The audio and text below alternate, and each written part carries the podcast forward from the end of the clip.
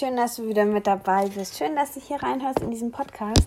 Und heute gibt es für dich eine, wirklich eine Special-Folge. Jede Folge ist total besonders in dem Podcast. Um, ähm, dieses Mal wartet auf dich aber ein Interview. Und zwar ist das Interview so, dass nicht ich jemanden interviewe, sondern dass ich diesmal interviewt wurde, werde und wurde vom Christoph. Und ähm, ja, weißt du, es geht darum, was bedeutet Veränderung, ja? Ähm, was macht Veränderung mit uns? Warum ist Veränderung gut? Ähm, und äh, ich möchte dir gar nicht so viel verraten. Es geht, wie gesagt, um das große Thema Veränderung. Und eins möchte ich dir sagen, es geht darum, was, ja, was denn die Veränderung vielleicht auch mit einem mysteriösen Endgegner zu tun hat. genau, jetzt habe ich dich genug auf die Folter gespannt. Jetzt geht's los. Viel Spaß. Ich packe dir den Christoph hier in die Show Notes und viel Spaß. Hi und vielen herzlichen Dank, dass du wieder eingeschaltet hast im Veränderungsraum. Im heutigen Interview triffst du auf Jana Köppe. Mein Name ist Jana und ich helfe unabhängigen, kreativen Selbstständigen, die ohne ein Copyright-Design auf dem Markt bestehen, ja, mit denen, also denen helfe ich einfach mit einem Logo, mit einer Website, mit einem Copyright-Design dazu, ihren Fingerabdruck in die Welt hinauszutragen.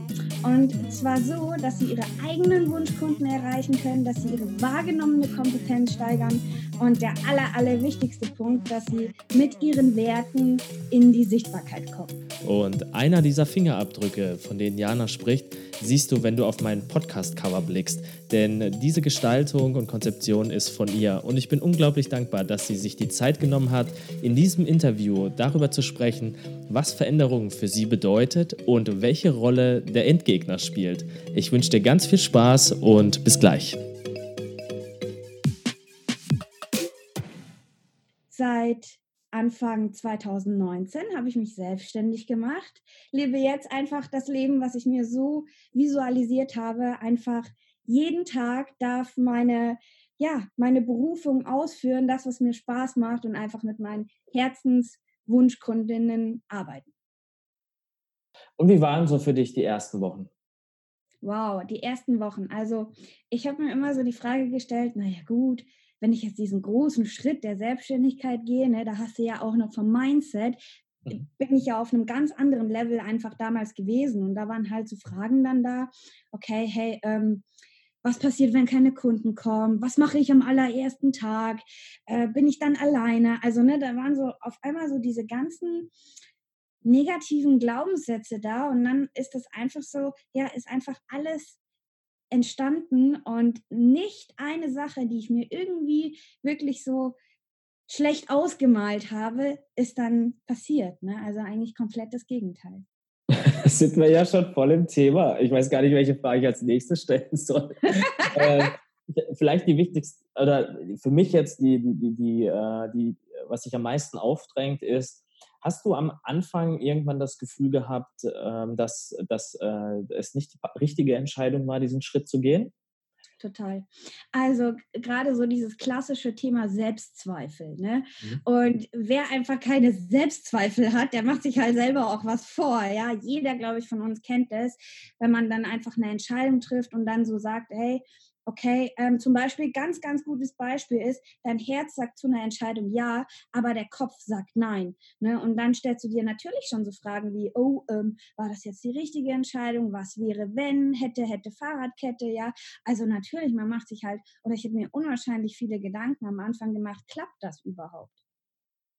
Und wie hat sich dieses, klappt das überhaupt angefühlt? Ne? Wir möchten ja hier auch so ein bisschen, bisschen tiefer gehen und auch, auch mhm. beschreiben, dass ähm, wenn uns jetzt jemand zuhört mhm. und merkt, Mensch, Diana, die klingt ja wahnsinnig sympathisch und die geht mhm. oder ist einen ähnlichen Weg gegangen oder ich ja. stehe an dem gleichen Punkt, ähm, um noch so ein, äh, wie soll ich sagen, so, so einen Anker zu haben, so ne, eine Verknüpfung. Wie hat sich das für dich angefühlt? Das hat sich für mich ähm, in dem Moment erstmal scheiße angefühlt, als ich zum aller, also äh, ich erstmal die Kündigung abgegeben habe. Ja, das ist ja der Punkt überhaupt im Angestelltenverhältnis. Und zuerst war es so, okay, ich gehe da rein und ich glaube an mich und ich mache das. Und als ich die dann abgegeben habe, war so mein zweiter Gedanke, scheiße, habe ich das jetzt wirklich getan? Ne? Also so komplett so, oh, jetzt habe ich mich für was entschieden, äh, jetzt, jetzt muss ich das auch durchziehen. Ne? Also das war so der erste Moment und der zweite Moment, beziehungsweise was heißt der zweite Moment, aber ich glaube, einige von uns kennen das auch, dass du an dich selber dann eine Erwartungshaltung hast, ne? aber auch von, von anderen Menschen im Außen ganz am Anfang, ne? Oh, was denken die anderen über mich? Oh, ähm, was ist, wenn es nicht klappt? Zeigen die dann auf den Finger auf mich und sagen, haha, Diana hat es nicht geschafft oder so, ne? Also das hat sich so angefühlt in gewissen Momenten so, ähm, nicht, ich möchte euch das zeigen, dass ich es drauf habe, sondern vielleicht auch so ein bisschen mh, hm, ja, was, was ist, wenn ich es nicht schaffe? Wo sitzt dann die Enttäuschung bei wem auch oder welche Menschen verletze ich? Und wie bist du damit umgegangen in der Situation? Also ich habe mir erstmal eben Leute gesucht, die da schon sind, wo ich hin möchte und mit denen halt eben gesprochen. Ne? Und da wirklich mal reingehen und sagen, hey, äh, was mich zum Beispiel auch total überfordert, das ist auch so ein ähm, Zustand, wie es mir ging. Ich war total überfordert mit diesen ganzen bürokratischen Sachen. Ne? Mehrwertsteuer sind, wie viel Prozent Prozent sind das jetzt? Wie melde ich wo was um? Wie melde und ich habe mich so lost gefühlt auch, weil wenn du in äh, äh, in die Selbstständigkeit gehst, weißt du, Christoph, ich habe ganz oft an mir selber auch gezweifelt so und ich war so wie, es gibt so ein Sprichwort, ich weiß jetzt nicht, wie es heißt, so auf weiter Flut verloren oder so, wie sagt man das? oh, jetzt erwischst du mich. auf, auf, ich glaube, es heißt auf weiter Flur. Ja, so irgendwie. Gut. Auf, ja, auf jeden Fall total lost halt in diesen Dingen, wenn du einfach, wenn, wenn du weißt, okay, du machst dich selbstständig, dann hatte ich so dieses Mindset, okay, hey, ähm, ich mache einfach nur meine Dienstleistung. Aber das, was dahinter steckt, ne, diese Behördengänge, wie läuft das jetzt mit einer Künstlersozialversicherung, ähm, ja? Dann, dann habe ich so gedacht, fuck, ähm, Mist, wen frage ich denn jetzt, ja? Weil ganz ehrlich, man braucht ja nicht bei Schwester, äh, Mama oder Papa anfragen oder generell bei denen, wenn die Leute selbstständig sind, dann schon. Aber wenn ich, ich habe gemerkt, wenn ich mich mit Leuten unterhalte, die nicht selbstständig sind, dann wurde diese Angst einfach viel, viel größer. Und um, um auf deine Frage zu antworten, was hat mir geholfen? Zum einen habe ich mir Leute gesucht, die da schon sind, die mir einfach Background-Informationen geben, die du jetzt auch nicht so aus dem Internet einfach raus äh, liest. Ne? Habe da Kooperationen geschlossen, habe geschaut, okay, wie kann ich mich den Leuten, ähm, wie kann ich die erreichen? Das heißt, ich bin auf äh, Partys gegangen, auf Netzwerkpartys, wo ich genau weiß, hey krass, da sind genau die Leute, die das Gleiche machen äh, wie ich, ne, oder machen wollen. Und zum anderen also das war so der eine Punkt. Und was ich auch gemacht habe, ich habe dann irgendwann gesagt, hey Jana,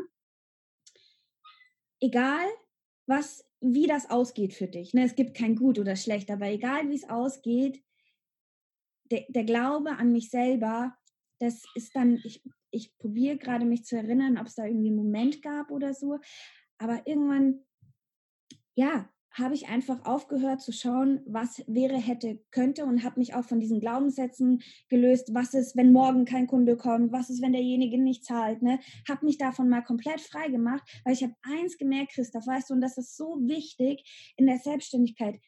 Das ist Fakt. Du hast nie was unter Kontrolle. Und das habe ich mir immer wieder gesagt. Ich werde nicht wissen, bucht mich morgen jemand, bucht mich übermorgen jemand, ja. Ähm, ich habe es nicht im Griff. Und dann einfach für mich zu sagen, hey, ich habe den Glauben in mich selber und ich habe die Sachen nicht im Griff, sage ich mal, die, die von außen kommen. Natürlich habe ich meine Dienstleistung im Griff, im Logikprozess zum Beispiel. Ne? Aber mhm. das, ich, ich kann nicht die ganze Welt beeinflussen. Und da bin ich an so einen Punkt gekommen, wo ich dann gemerkt habe, krass, ich kann es nicht, ich will es nicht und damit bin ich fein. Ja, das hat mir geholfen. Was mich noch interessieren würde, ist, ähm, du hast viel beschrieben im Außen mit den Netzwerkpartys, ja. du bist Kooperation eingegangen und dann kam irgendwie, also das war das eine und das andere, dieses, okay, ich mache mich jetzt mal frei von diesen Glaubenssätzen, die, Mhm. die, die mir nicht hilfreich sind, die mir nicht nützlich sind. Ja. Wie ist dir das gelungen? Wie, wie, wie hast du Mhm. das, dieser Prozess, vorhin hast du es auch als Selbstzweifel beschrieben. Ja. Wie ist es dir gelungen, gerade am Anfang? Oder vielleicht auch, wenn es länger gedauert hat? Ne? Es ist Mhm. ja jetzt knapp ein Jahr rum. Ja, also es hat, es hat natürlich schon länger gedauert und das ist jetzt so dieses Thema, ähm, ich traue mich gar nicht auszusprechen oder ich traue mich schon, das auszusprechen, aber es ist das riesige Thema Persönlichkeitsentwicklung, ne? Weil irgendwann dachte ich so, okay, warte mal, Jana, dieses Business, ähm, das hat ja was mit mir zu tun. So. Und das ist am Anfang, ne? Da, ich habe gedacht, ich mache mich selbstständig, verkaufe diese Dienstleistungen und that's it. Und bis ich dann irgendwann so, krass, es gibt Podcasts über Persönlichkeitsentwicklung, ne? Hier gibt es irgendwie Top-Speaker. Komm, ich höre mir das mal an, ne? Und da dann einfach festzustellen, hey, ähm, dass mein Business nur so gut sein kann, wie ich es bin, das hat mir so den, den Kick gegeben, ne? Und dann wollte ich immer mehr und mehr und habe den Podcast gehört, auf das Seminar gegangen, auf die Ausbildung gegangen, ne? Ähm, das war so dieser Schlüsselmoment, erstmal zu begreifen, dass erstmal alles von mir auch kommt. Alles, was, was, was ich denke, wie, wie ich handle, wie ich fühle. Ähm, ja, und da dann einfach mehr, mehr Energie, also ich habe da mehr äh, Energie dann reingegeben und mich mit diesem Thema beschäftigt. Also gerade auch so Sachen, warum denke ich jetzt solche Sachen? Woher kommen jetzt diese Sachen? Ne? Ist das jetzt, kommt das wirklich von mir, dieser Gedanke, oder habe ich das mal aufgeschnappt zum Beispiel? Ne? Und da einfach zu hinterfragen, hey, äh, wieso ticken wir so, wie wir sind? Und da einfach halt mal reinzugehen. Was ist so für dich der Schlüssel in Veränderungsprozessen? Also was bedeutet für dich Veränderung? Und mhm. Wie hast du gelernt, jetzt auch vielleicht im letzten Jahr oder auch in deinem Angestelltenverhältnis mit diesem Thema umzugehen? Also, mh, mm, es gibt, finde ich, einfach zwei Bereiche. Veränderungen in dem Sinne, die wir selber her hervorrufen und Veränderungen, wo wir so, ja, ich sag's mal so, reingeraten. Ne? Mhm. Und da einfach zu schauen, hey, oder dieses Mindset zu haben, das kann ich einfach jedem empfehlen, wenn wir gerade in einer Situation stecken, wo wir sagen, läuft nicht oder ich brauche irgendwie was Neues, dann sind wir jederzeit, haben wir immer die Möglichkeit und dieses Privileg, ja, Dinge zu verändern, wo wir sagen, passt gerade nicht. Und aber auch Dinge, die vielleicht gerade auf dich zukommen, wo du dir zuerst denkst, na, wieso trifft es jetzt nicht oder so, ne? Das kennen wahrscheinlich auch viele, dass wir auch da dann wieder in der Lage sind, Dinge zu verändern.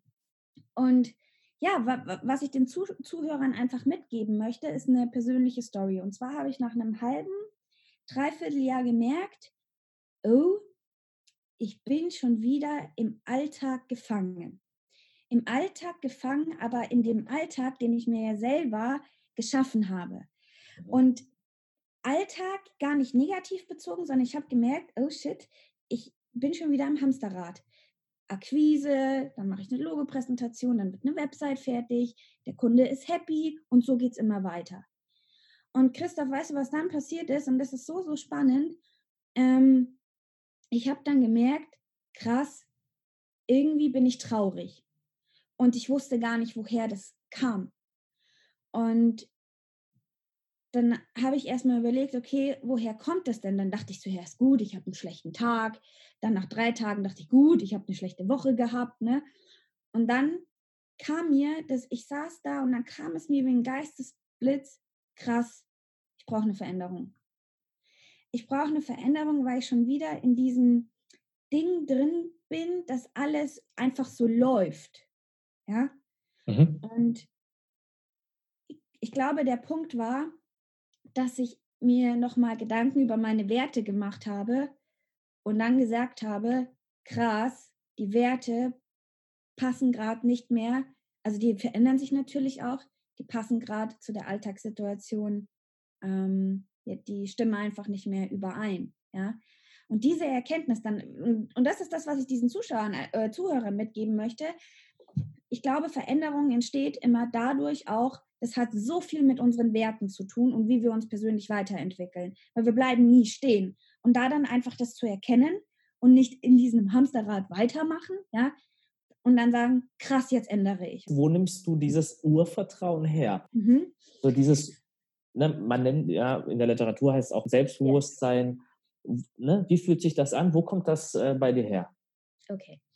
Also zum einen ist es äh, ganz klar die Intuition. Das merkt, das merkt jeder von uns einfach sofort, harmoniert das oder nicht. Oder ähm, ähm, vielleicht auch so dieses, hey, aus welchem Motiv würde ich diesen Kunden jetzt annehmen? Ja, weil es mir mein Herz sagt oder weil mein Verstand sagt, oh, ähm, der äh, Kontostand sinkt vielleicht gerade.